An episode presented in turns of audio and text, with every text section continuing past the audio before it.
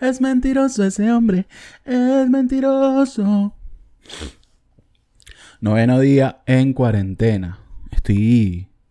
Olga Tañón y yo ya creamos un vínculo. No sé si en los demás países de Latinoamérica será de esta forma, pero en Venezuela tenemos la costumbre de escuchar a Olga Tañón para hacer quehaceres en la casa y como últimamente pues uno lo que hace es estar metido dentro de la casa y hacer quehaceres, pues Olga Tañón y yo creamos un vínculo, creamos una, una coyuntura entre nosotros que ahora yo estoy así tranquilo y canto de la nada a Olga Tañón. Esa es mi nueva faceta en esta vida, cantar Olga Tañón para todo. Estoy cocinando, canto Olga Tañón. Yo estoy fregando, canto Olga Tañón. Estoy cagando, canto el gatañón. Me estoy bañando, canto el gatañón. La persona que tire conmigo después de esta pandemia va a pasar un rato bien raro. Va a pasar un rato bien raro. Se lo digo, yo salgo de aquí, primero preño. Y segundo, que estoy gordita, flaco, chiquita. No va a estar fácil. Bienvenidos a No Tengo Idea, ¿cómo están? Espero que estén muy bien. Ustedes dirán, qué raro ese intro, para nada. Esta es la situación que estamos viviendo. Ahorita nada es raro, ahorita todo es interpretativo, ambiguo. No se sabe qué es raro, no se sabe qué es normal, no se sabe qué día es. Yo estoy que monto la Navidad. A mí me sabe culo todo ya. Prácticamente eso es lo que estamos viviendo, ¿no? Esa es la situación que estamos viviendo y espero no estar solo en esto. Espero, coño, miren esto, me dejé los audífonos. Yo nunca me grabo con los audífonos, no sé por qué me dejé los audífonos, ni siquiera me estoy escuchando. Voy a proceder a quitarme los audífonos, con razón me escuchaba como, como sofocado. Perdónenme todo, o sea, de verdad, no, no es por ponerme excusas, no es por ser, este, un, ¿cómo se llama? Un, un, mediocre, pero es que de verdad me saca culo todo. Entonces es como que quito los audífonos. Ya, lo vieron. ¿Cuál es el problema? Esos audífonos nada más los uso. Nada más los uso que si para escucharme. Eh, después de que grabo. No sé por qué los tenía puestos. Pero en fin. Bienvenidos. Espero que estén bien. Eh, yo soy Big McFly. En las redes eh, estoy en Instagram como big.mcfly. Y estoy en Twitter como Big McFly pegado. ¿Qué más les puedo decir? No tengo idea para los que están llegando a este episodio por primera vez y después de ver todo lo que acaba de pasar con Olga Tañón, si siguieron aquí, se los agradezco. Y si son nuevos, eh, no tengo idea, consiste en lo siguiente. Yo a la semana eh, busco mm, o me pregunto, me dan curiosidad tres temas, tres preguntas, tres cosas, algo, tres. Algo que no sepa, de lo que no tenga un, un conocimiento, vamos a decirlo así. ¿Y qué es lo que hago? Pues mm, empíricamente, muy por encima, de la forma más menos densa posible, trato de averiguar sobre el tema y vengo y lo digo aquí en el podcast. A veces sale bien, a veces no sale tan bien. A veces dura cuatro episodios grabando con el micrófono al revés y te lo tiene que decir un suscriptor, que por cierto, muchísimas gracias al suscriptor que me lo dijo. Porque en los primeros cuatro episodios eh, no se escuchaba bien. Entonces yo buscaba tutoriales y busqué vainas y yo decía, pero Dios mío, ¿en qué estoy fallando? Y básicamente fallaba en que era un imbécil y el micrófono estaba al revés. Entonces cuando ya lo puse hacia mi lado, como ahorita, van a escuchar una calidad de sonido mucho más grande. Eso fue, lo que, eso fue todo lo que pasó. Cambié el micrófono de lado. O sea, busqué siete tutoriales, cuatro, cambiar el micrófono de lado. Muchas gracias al suscriptor que me dio el pequeño tip. Gracias por recordarme que... Eh, pues que soy bien bruto. A veces soy tapado y no, no pasa nada por eso. La, vida es así, la vida continúa. Entonces, en este episodio voy a hacer una especie de... Eh, ¿Cómo se podría llamar? Especial. Vamos a decirlo así. No, es especial porque mm, lo que es un poquito diferente. Siento que, por lo menos particularmente, estoy tapado. Estoy tapado a nivel, no diría creativo, pero sí no estoy pendiente de que me estén enseñando vainas ahorita en este preciso instante. Personalmente digo, yo soy esa persona. Y como esto lo hago yo, pues se basa en mis emociones. Entonces, hoy no tengo ganas de explicar nada. Hoy quiero sencillamente hablarles de, de tres álbumes que me gusta escuchar. De, no, tres álbumes que me gusta escuchar, no. Voy a hablar de, algo que sé, vamos a decirlo así. Eh, de algo que sé y que me está ayudando con la cuarentena. Y esas cosas de las que sé prácticamente son reggaetón, videojuegos y lo que venga en el camino. No sé, esto mano alzada. Este, este episodio es, se va a llamar mano alzada. Bueno, no se va a llamar así, es un nombre tan raro. Pero les voy a dar tres álbumes de reggaetón que en mi parecer, a mi parecer, no quiero pelea, no quiero show, no quiero coñazo. Bueno, si quieren, si se quieren cada coñazo en los comentarios se pueden entrar. Yo no voy a entrar en más detalle. Yo digo tres y para mí esos son los mejores discos de reggaetón que yo he escuchado a lo largo de mi vida. Cuando digo a lo largo, porque aquí hay gente que el reggaetón viejo, el reggaetón viejo sí, pero también hemos venido creciendo poco a poco y eventualmente pues vamos cambiando de gustos, ¿no? Eh, voy a dar tres, tres, álbumes que para mí son los mejores del reggaetón. Voy a, eh, estoy, haciendo una pequeña introducción, voy a eh, dar algunos videojuegos que me han ayudado, ayudado perdón, durante este tiempo de encierro. Y obviamente voy a hablarles un poquito de ellos. Y a ver qué más se me ocurre en el camino. Por ahora tengo esas dos ideas en mente y quería de verdad hacer esto lo más natural posible porque, como les digo, por hoy no quiero hablar de cosas que no tengo idea, no quiero aprender de nada, sencillamente quiero hablar. Se me permite porque estamos viviendo una pandemia mundial en la que probablemente se muera muchísima gente. Entonces, ya que venimos con esos ánimos bien arriba, a ver, cuando hablamos de reggaetón, yo lo voy a tratar de explicar de esta manera. Para mí, un álbum que me marque dentro de un género urbano que hasta hace no, no mucho estaba... Hasta hace no poco, hasta hace no mucho, no sé hasta hace poco tiempo, vamos a decirlo así, no estaba tan bien visto dentro mm, de la sociedad.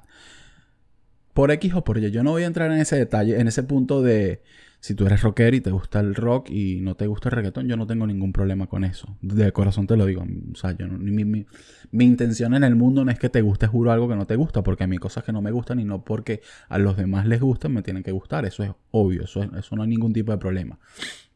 Ahora, hasta hace no mucho estábamos viviendo esta era, esta época rarita de tú eres bruto porque escuchas eso, tú vienes de, de un estrato social de tal limitado porque escuchas eso, o yo soy más inteligente que tú porque escuchas eso. Y creo que el tiempo nos ha demostrado que tú no eres inteligente un coño de madre y tú eres igual que todas las personas, igual de ignorante, igual de bruto, igual que yo, igual que todo. El punto es que nosotros somos, en general, los seres humanos somos ignorantes en ciertas cosas de la vida cada quien tiene su cosa en la que es ignorante.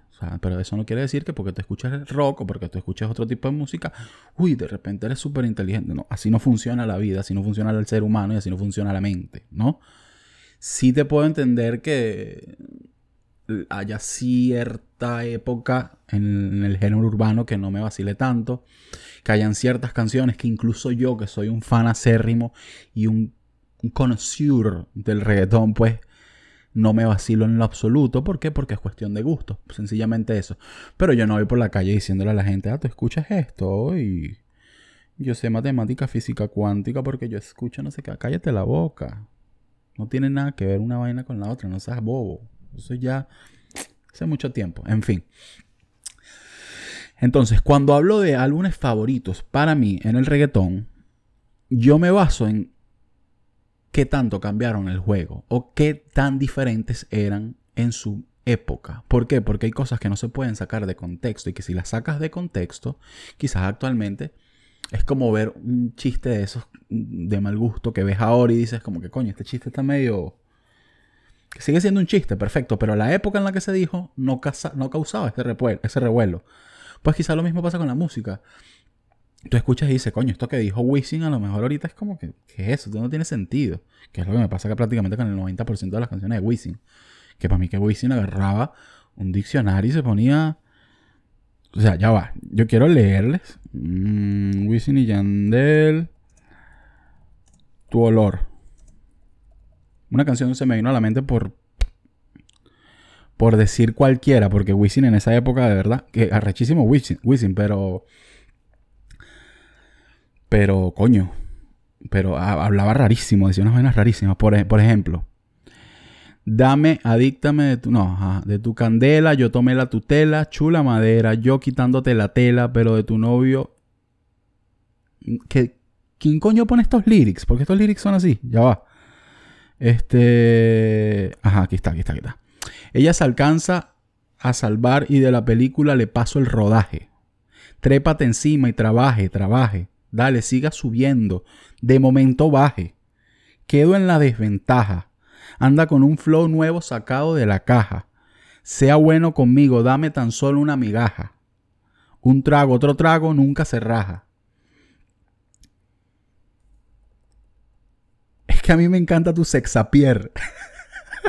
La persona que hizo este video lyric puso sexapier en vez de sexapil y me da mucha risa. S-E-X-A-P-I-R. Sexapir. Es cuando eres sexy y a la vez eres un puente, un muelle. Ajá. Es que a mí me encanta tu sexapir.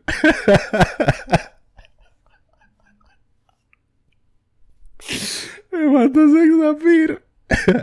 Perdón. Seducción y el sudor me gusta cuando sonríe. Alto calibre, libre, libre, libre. Una mirada tentadora que yo me active y domine.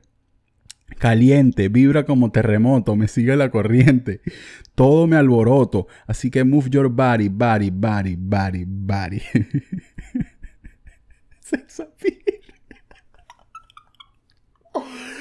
¡Ay, maldita sea! Puso sex appeal. perdón, no voy a cortar esto, perdón. Entonces, ¿qué es lo que pasa? Que venimos de una época en la que Wisin usaba palabras de diccionario y a mí me encantaba en su momento. Y en estos días como que he estado escuchando los, los álbumes que me solían gustar. de Ay, me dio un ataque de risa, Dios mío. De joven y pues ya las cosas no, no son las mismas. O sea, es como que, Wisin, ¿qué coño estás diciendo? Nada de lo que dices tiene ningún tipo de sentido. Ten confianza, tenemos una alianza. Si le meto en la cama, ya me pide la venganza. Ten confianza, tenemos una alianza. Ella me danza, yo me tiro la chanza y con un beso se amansa. Eso no es un caballo, Wisin, es una mujer, ¿vale? ¿Qué te pasa? Tú eres loco. Ahí no tiene ningún tipo de sentido, pero en fin. Entonces cuando yo me pongo en retrospectiva a pensar en los álbumes que más me gustaron, siempre pienso en que cambiaron algo, hicieron algo distinto para el género y le aportaron algo al género. Lo voy a ver de esa forma y me gusta verlo de esa forma porque supongo que en un género que es tan marginado, cuando alguien hace algo distinto y logra pues hacer entender que no todo tiene que ser llévame para la cama, méteme la cama, sábame en la cama, sube, cogí tu novio, tu novio, tu novio, pues lo valoro mucho. Porque a lo mejor la letra puede ser un poco simplona para algunos, para mí no, pero para algunos. Pero cuando mm, voy a hablar del primer álbum, King of Kings, de Don Omar, eso es uno de mis álbumes favoritos en el reggaetón y voy a explicar por qué. Voy a buscar el tracklist, por cierto, porque no lo tengo aquí a la mano. King of Kings, vamos a ver qué año salió King of Kings, no lo recuerdo muy bien. Exactamente, King of Kings de Don Omar salió, ¿qué es esto, vale? Salió un álbum y que de gospel. No, no, no, no, no, no, no. Ya va, ponte, ponte, ponte bien. No me cagues la vaina. Google. Ponte las pilas, Google. Aquí está, King of Kings. King of Kings, Rey de Reyes en español. Ajá. Eh, segundo álbum de estudio de reggaetón de Don Omar. ¿Cuándo saliste, King of Kings? Salió el 23 de mayo del 2006 al mercado. Eh, este álbum particularmente me pareció en su momento bueno, vamos a decirlo así. Tenía canciones muy buenas, me gustaron casi todas. Eh, los productores en este álbum eran Nesti, La Mente Maestra, si me recuerdo. Eliel, que es el que habla con las manos, que no sé qué estará pasando con, con Eliel en esta situación. Me imagino que está mudo porque... Mierda, qué chiste tan malo. En el momento en el que... discúlpenme, discúlpenme. Estamos en cuarentena, todo se permite en cuarentena. Pero Eliel hablaba con las manos, me imagino que ahora no habla. Bueno, puedes usar las manos, Eliel, ¿cómo haces? Coño, lo intenté. Lo intenté, de verdad. Está malo, pero lo intenté. Ajá.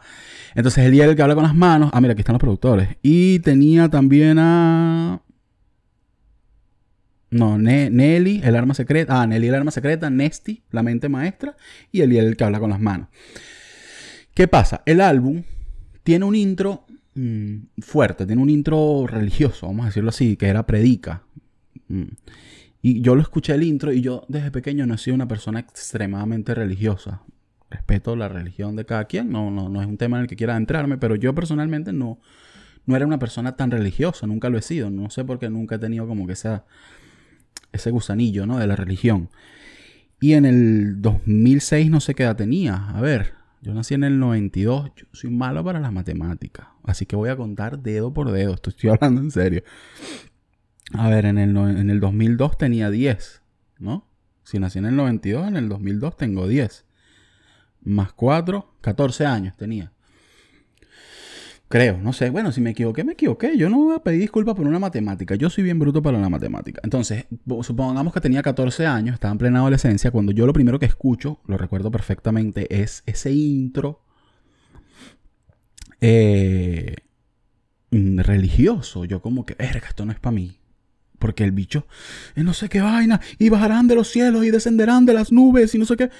Verga, don Omar, cálmate. Cálmate, brother. Cálmate, porque fue un peo para que mi mamá llevara para la primera comunión. Cálmate. Estás acelerado. Pero después empieza esa locura. Salió con, aquí está el tracklist, salió con repórtense, ojitos chiquiticos, conteo, cuéntale, cuéntale, ¿qué te, esa. Tú no, eh, tú no sabes, Candela, salió el sol en su nota, que es una de las mejores canciones de reggaetón que he escuchado en mi vida, está en mi top 3 siempre. Se llama En su nota y es con Mackie Ranks. Eh, salió Angelito, salió Jangueo, salió Bomba, Infieles, Belidanza, Muñecas de Porcelana, Not Too Much, esta es la versión estándar, Bailando Sola y Amarga Vida. Pero ¿qué tenía de diferente este álbum según yo? ¿O por qué siento que marcó un antes y un después en la industria? ¿Por qué? Porque estaba Dai Yankee siendo Dai Yankee, que es una bestia, un animal, de todo, que con Barrio Fino, una locura de álbum también. Pero personalmente este álbum en específico eh, me marca o siento que marca un antes y un después en la música urbana por los temas que toca y de la forma que los toca. Porque veníamos con la gasolina, veníamos con mueve el culo, veníamos con dale alegría a tu cuerpo, dale tal sabor, dale calienta, nena, no sé qué vaina lo típico, que no lo critico. O sea, en ese momento era lo que vendía. Es como que ahora me digan que Anuel agarra, o los artistas actuales agarran canciones del pasado y las medio remezclan y les ponen los tonos y tal, y las, las ponen tipo retro, ¿saben? Que lo, que están haciendo ahora todos con Yo estaba en la disco bailando, eso, esa vaina. Eso es la moda ahorita. Entonces, en su momento, la moda era hablar de, que, de lo más básico que se podía. Era una canción, o sea, era un ritmo que se, pegó con una canción sin ningún tipo de sentido, que es la gasolina, que la gasolina es una bebida alcohólica, para los que no lo sepan en Puerto Rico, pero nadie sabía eso. Nadie entendía qué coño era la gasolina. Entonces, viene Don Omar y te mete, por ejemplo, un tema como Ojitos Chiquiticos, en el que habla de la marihuana. Y yo con 14 años yo, yo sabía que, era, o sea, que eran las drogas, tenía constancia de que las drogas existían, de que eran las drogas y todo este peo. Pero personalmente yo no entendí ojitos chiquiticos hasta que recuerdo que amigos más adultos me decían como que, coño, tú eres gafo, esa canción es sobre esto. Y yo como que, claro, claro, marico, yo sé, yo no sabía. Yo no tenía ni la más puta idea de qué coño era Ojitos Chiquiticos. Entonces Don Omar te hace una analogía a la marihuana en el 2006 con un género marginado, porque en esa época era súper marginado. O sea, no tiene sentido. Las personas que no escuchaban el género en esa época o que no saben de dónde coño viene el reggaetón de esa época, pues no es nada en comparación con los ahorita. Ahorita es la, la demencia y todo el mundo quiere cantar reggaetón. En esa época había que mamarse uno, literalmente. Entonces viene Don Omar y te hace una analogía, una metáfora, una vaina para hablarte de la marihuana y al mismo tiempo es un palo, porque esa canción es un palo por donde lo pongan. Y el que entendió a la primera, pues entendió a la primera. Yo no tengo problema. Yo, yo sí acepto que no lo entendió a la primera. No tenía esa malicia en mí. Y te lanza eso y tú dices, coño, aquí hay algo. Aquí hay algo porque me estás hablando de un tema tabú, entre comillas, quizás más para esa época, y está siendo muy ingenioso a la hora de contármelo. No digo que fuera el primero, no digo que sea el único, no digo que... No, estoy diciendo que la forma en la que él lo contó fue muy ingeniosa. Después aprendimos a contar con conteo, que era que si la canción de Fast and Furious, si mal no recuerde, uno, dos, tres, cuatro, no, no aprendimos a contar, pero en serio era una canción muy buena y ya, me gusta la canción, no tengo nada, o esa canción no, no creo que haya cambiado, no creo que haya sido un tema súper relevante para la vida, pero como canción es un palo y salió en Fast and Furious, que es la mejor película del mundo que existe. Que por cierto, la pibe furioso es demasiado mentirosa. Te la boca, cállate la boca, cállate la boca, cállate la boca. Ay, Dios mío. Es demasiado mentirosa. Más huevo, es una película. Es una película. Tú eres estúpido, es una película. Cállate la boca. Ajá. Cuéntale, tú no sabes, Candela, salió el sol, tremenda canción, su nota, ya les dije que la escuchen. Angelito. Angelito viene con otro mensaje fuerte. Don Omar aquí habla de una persona, eh, por lo menos visualmente en el video, se puede ver una persona que eh, fue infectada con, con SIDA, con VIH, o que era VIH positiva, y se muera a causa de la enfermedad. Y quizás la canción en un principio no quería hablar de eso, no lo sé, porque no, obviamente no tendría que hablar con Don Omar para saber de qué quería hablar en un principio de la canción, porque dice Angelito abuela, que ya no te quedan más horas de vida, quizás lo quiso hacer en plan de hablar de un ser querido con una enfermedad terminal. Pero cuando tú ves el video, pues se trata de eso, de, del VIH y, toca ese tema y nuevamente digo, estamos en el 2006, o sea, imagínense que estamos en el 2006, si ahorita están los viejos como están insoportables con o sea, los viejos, digo, no, no malinterpreten, las personas que, que no expandieron su mente y que se quedaron como que atrapadas en una caja de, mm, de cosas que, que, según ellos tienen que ser así, porque si no son así, no son buenas. Bueno, imagínense en esa época que estaban en pleno apogeo ellos y que uno no tenía información de nada y que no había chance a refutarles nada a nadie. Digo, a nivel de internet, por ejemplo, de informarse mejor, etc. Venimos de una época complicada, unas épocas complicadísimas. Y este tipo viene y te está hablando del VIH en una canción de reggaetón. Que por un lado, bien, pero por el otro lado, Don Omar, yo quiero bailar. Yo quiero, yo quiero recostarlo. Yo quiero sentir el perreo, pero estoy pensando en una persona que se va a morir. Entonces, está, está, chido, está bien, está súper fino este plan, pero al mismo tiempo como que quiero perrear, no me pongas, no me pongas en este hueco, que estoy en un matiné tratando de recostar el huevo. Con, obviamente con consentimiento, muchachos. ¿Qué pasa? No vayan a pensar que es que recostándolo ahí como el loco, una vaina rarísima. No, no, no. O sea, quiero recostar el huevo en el sentido que quiero bailar. Y tú me estás haciendo a mí entrarme en un hueco por esas personas que no tienen la, la, fortaleza de afrontar la enfermedad y que pasan por semejantes cosas y es como que o me dejas perrear o me metes en este hueco, pero no las dos. Una, una o la otra. Y por último, una canción que me marcó mucho de este álbum, que es un álbum exquisito, que si lo pueden escuchar, se los recomiendo. Muñecas de porcelana. Creo que la, palabra no. La palabra. el título de la canción a lo mejor no indica tanto, pero esta canción era sobre una pareja de lesbianas. Y vuelvo y repito, pónganse en contexto, esto para esa época era muy arrecho. Y me parece increíble que el reggaetón empezara a tocar temas y que empezara a cambiar la metodología de culo, teta, culo, huevo, teta, culo, huevo, teta, culo, huevo, teta. Que es como que, bien, podemos salir de la caja, se puede salir de la caja y se puede tener éxito saliendo de la caja, porque ese álbum fue una locura en ventas. De verdad no tengo los números, ni quiero ponerme aquí a inventar, ni quiero ponerme a buscar, porque ya, suficiente con este álbum. Pero para que tengan una idea de por qué o cuáles son los ámbitos que yo tomo eh, para pensar en que mm, es uno de los discos míos favoritos a la hora de pensar en reggaetón, un género urbano. Eh, otro disco es que tengo una, lucha de conflictos en dos discos, pero otro disco que diría sin pensarlo dos veces sería Por Siempre. Por Siempre de Bad Bunny. Sé que es nuevo, sé que es relativamente nuevo y que me dirán, coño, hay muchísimos otros discos que, que quizás, mm, ¿sabes?, hayan tenido más impacto dentro de la industria. O dentro del, dentro del género, yo diría pocos. Pocos porque cuando hablamos de Bad Bunny, y esto es algo muy personal, Bad Bunny creo que es el primer reggaetonero que es más humano que reggaetonero. Suena raro, no sé si me explique bien, pero Bad Bunny piensa como uno viene pensando y está a la par con, con la ideología, con los pensamientos, con lo que está pasando actualmente en el mundo, con lo que sentimos como seres humanos, que a veces no es nada más que quiero hablar de tirar billetes en la discoteca, que está bien, que me encantan esas canciones y de hecho me gustan más esas canciones que otro tipo de canciones, para dejarlo claro. O sea, esas canciones de, mm, de, de en la que se ponen por los aires los reggaetoneros y, los traperos y quien sea. Y es como que tengo 500 en el Maybach y tengo 500 en el Ferrari. Ese es mi tipo de, canción favorita.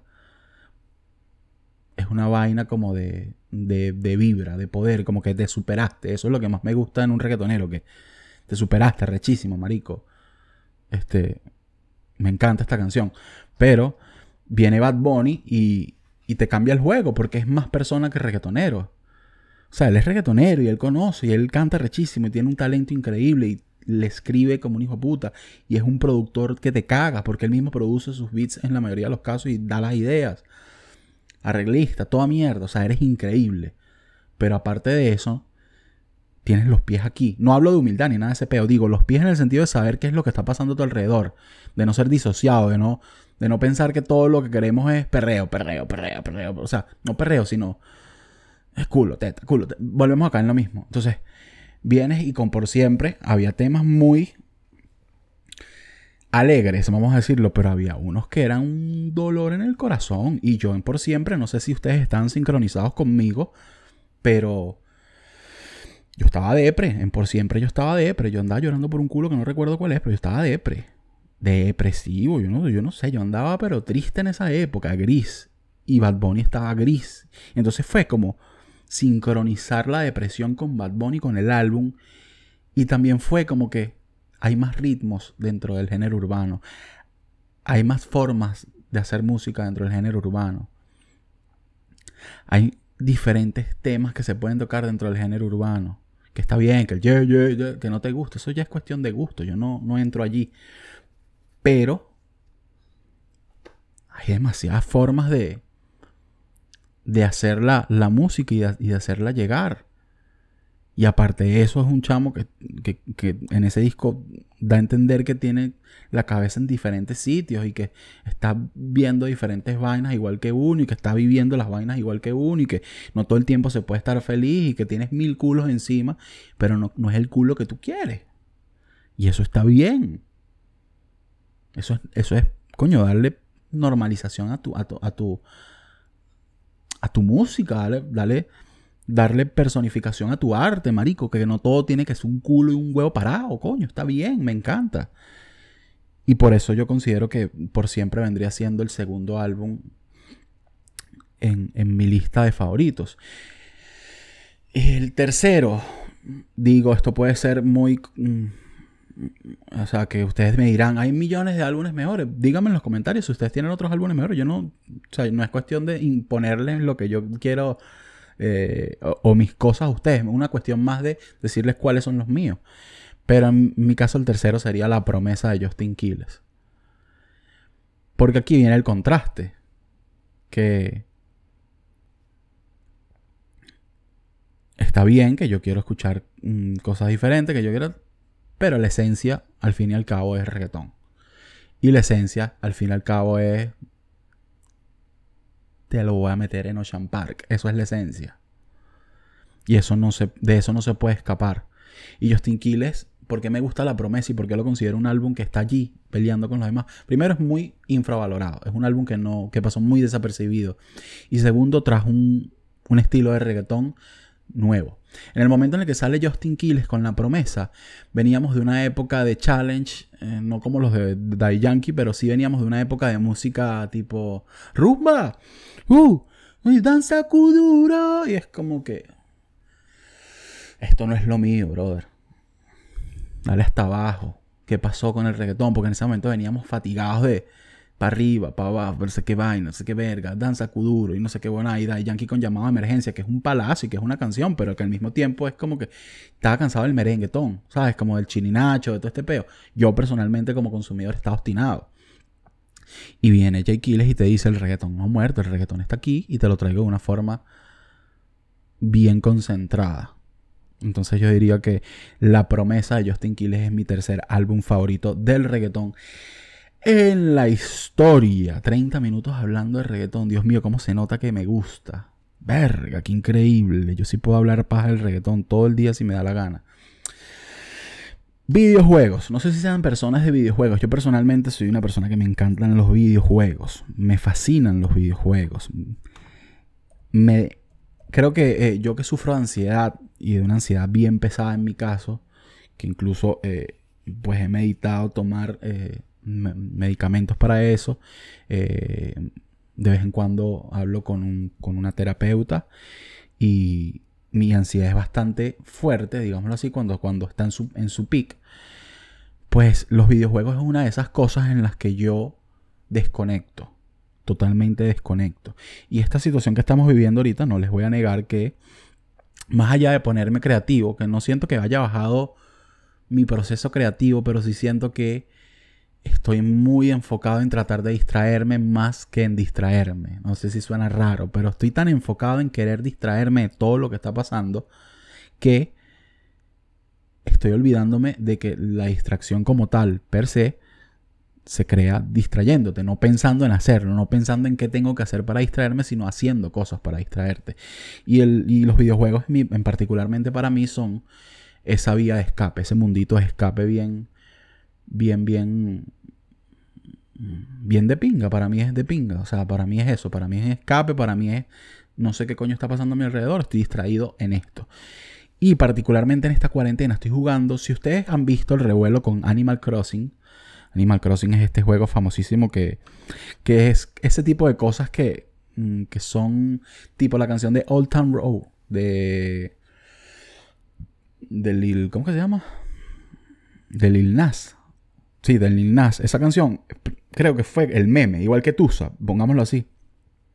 Que son cosas que el meme se las se viene en avalancha y se las lleva por el medio y es más meme que cosa o es más meme que canción, o es más meme que videojuego en este caso. Animal Crossing es eso, Animal Crossing es un divino juego, un excelente juego, que se trata de ir construyendo tu isla privada, sus amigos van, no sé qué vaina, tienes que ir buscando recursos, creando cositas, llevando de regalos, etc. Si leen un poquito sobre Animal Crossing, van a entender para dónde voy. Mi juego favorito de esta cuarentena fue Stardew Valley.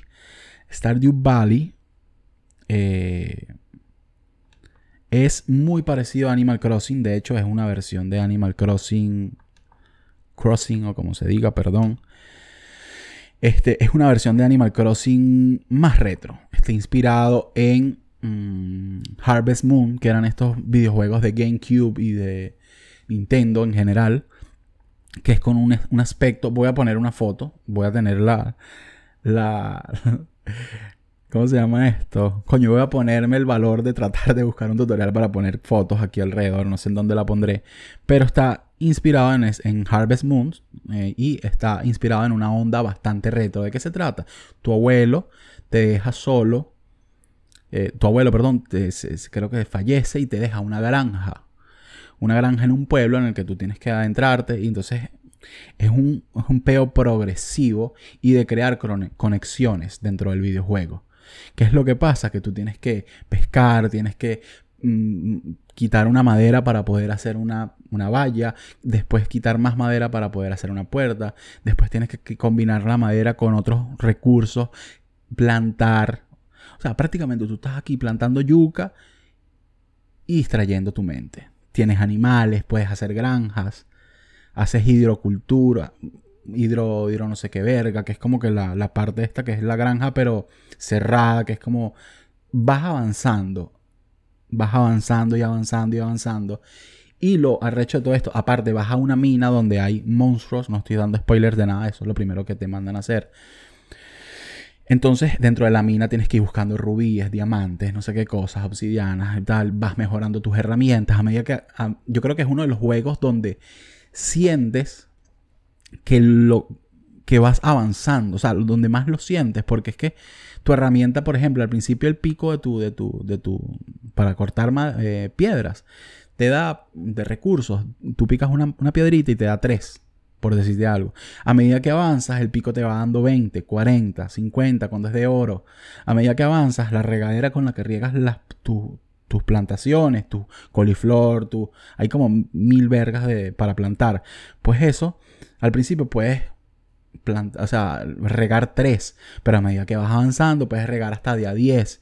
Y entonces deja de ser tan tedioso el proceso. Y en la medida que tú vas viendo que deja de ser tan tedioso el proceso, dices, estoy avanzando, esto me gusta. Porque aquí voy, es como un RPG en el que siembras cosas. Es prácticamente eso. Y tú me dirás a lo mejor, verga, suena ladilla. Quizás puede serlo para ti, no hay problema.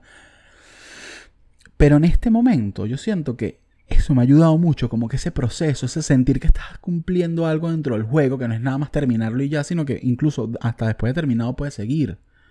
Este juego nunca termina como tal, o sea, termina creo que en el año 4, pero aquí al año 4 porque se pasan las cuatro estaciones literalmente, o sea, pasa del 1 al 28 de primavera, del 1 al 28 de verano, del 1 al 28. Entonces, coño, tienes tiempo de juego para hacer lo que te dé la gana en cuatro años, que creo que es lo que dura.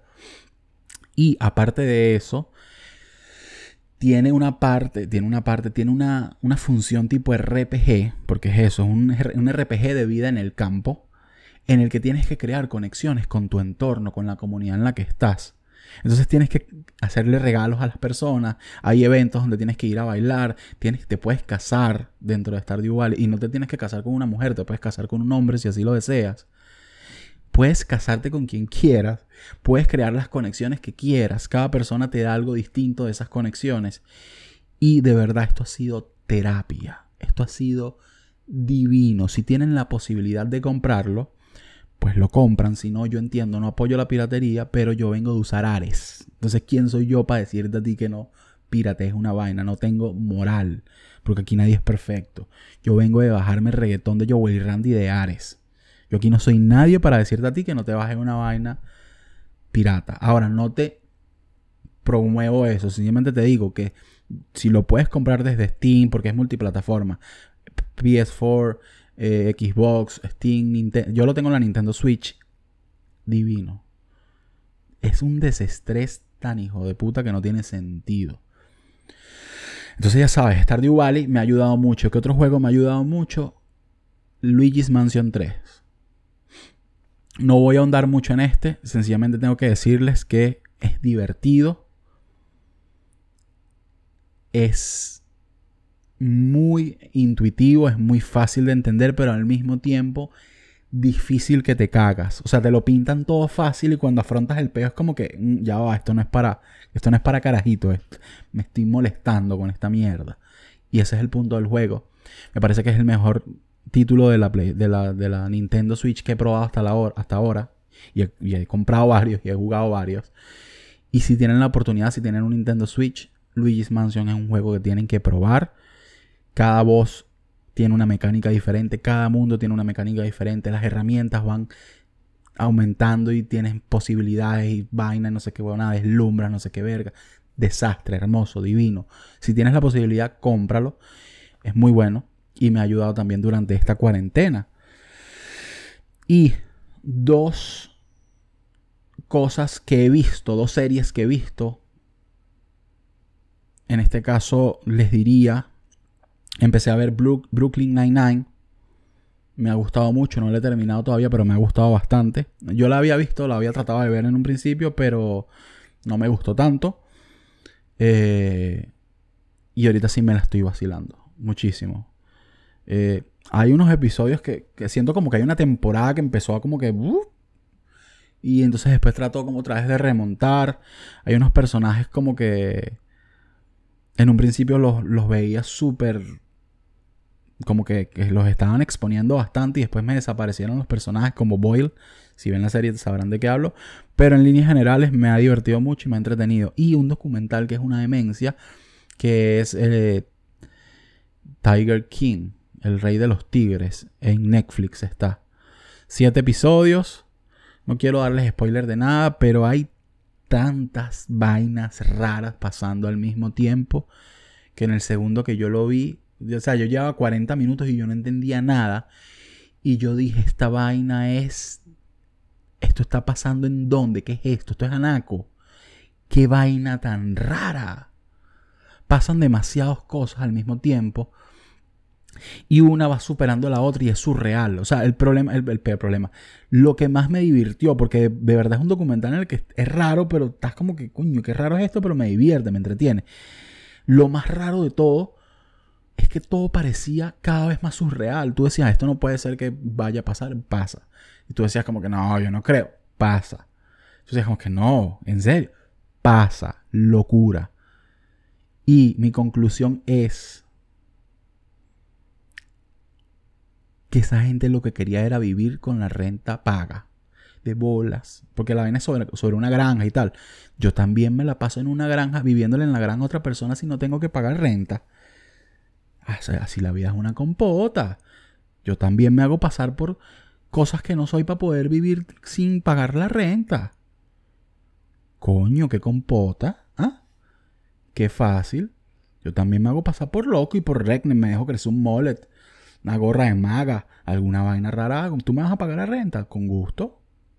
Soy loco. Loco. Si ustedes me van a pagar la renta, yo soy loco. Ustedes me dicen. Y bueno, mis recomendaciones son épocas raras, son épocas medio raritas, por así decirlo. Eh, la idea es que si tienen que pedir ayuda, que la pidan. Si tienen que hablar, que hablen. Que no esto, esto no tiene mucho chiste, pero yo queriendo decirles de verdad, de corazón, que si quieren subir algo a las redes, lo suban. Si quieren escribir algo, lo escriban. Si quieren dibujar, lo que les dé la maldita gana, háganlo. Y si ustedes ven a alguien como que, ay, toda esta gente siendo... Cállate. Cállate. Tú tienes el carisma de una yuca y a ti nadie te dice nada ni te prohíbe nada. Tú no tienes aquí ni voz ni voto. Si la gente quiere hacer live, que haga live. Si la gente quiere hacer desnudarse, un OnlyFans y perderla, que la pierda, lo que sea que la ayude a pasar este momento, porque estamos viviendo una vaina que nunca habíamos vivido, que lo hagan. Si eso te hace feliz, hazlo mientras que no jodas a nadie. Entonces cállate. No tienes ni, ni, voz ni, ni, ¿cómo se? ni voz ni voto en este entierro. Cállate, haz lo que quieras, dibuja, vuélvete loco, joda. Nos vamos a morir, vamos a estar con esa mariquera. ¿Qué pasa? Dale, se puede, no se puede estar con esa bobería. En fin, se me cuidan. Ya para el próximo episodio volvemos con la temática de tres temas a la semana, investigamos, no sé qué vaina, pero por ahora quería desestresarme, quería hablar y quería soltar. Y ya, let it be. Me gustan mucho los Beatles, pero bueno, se cuidan.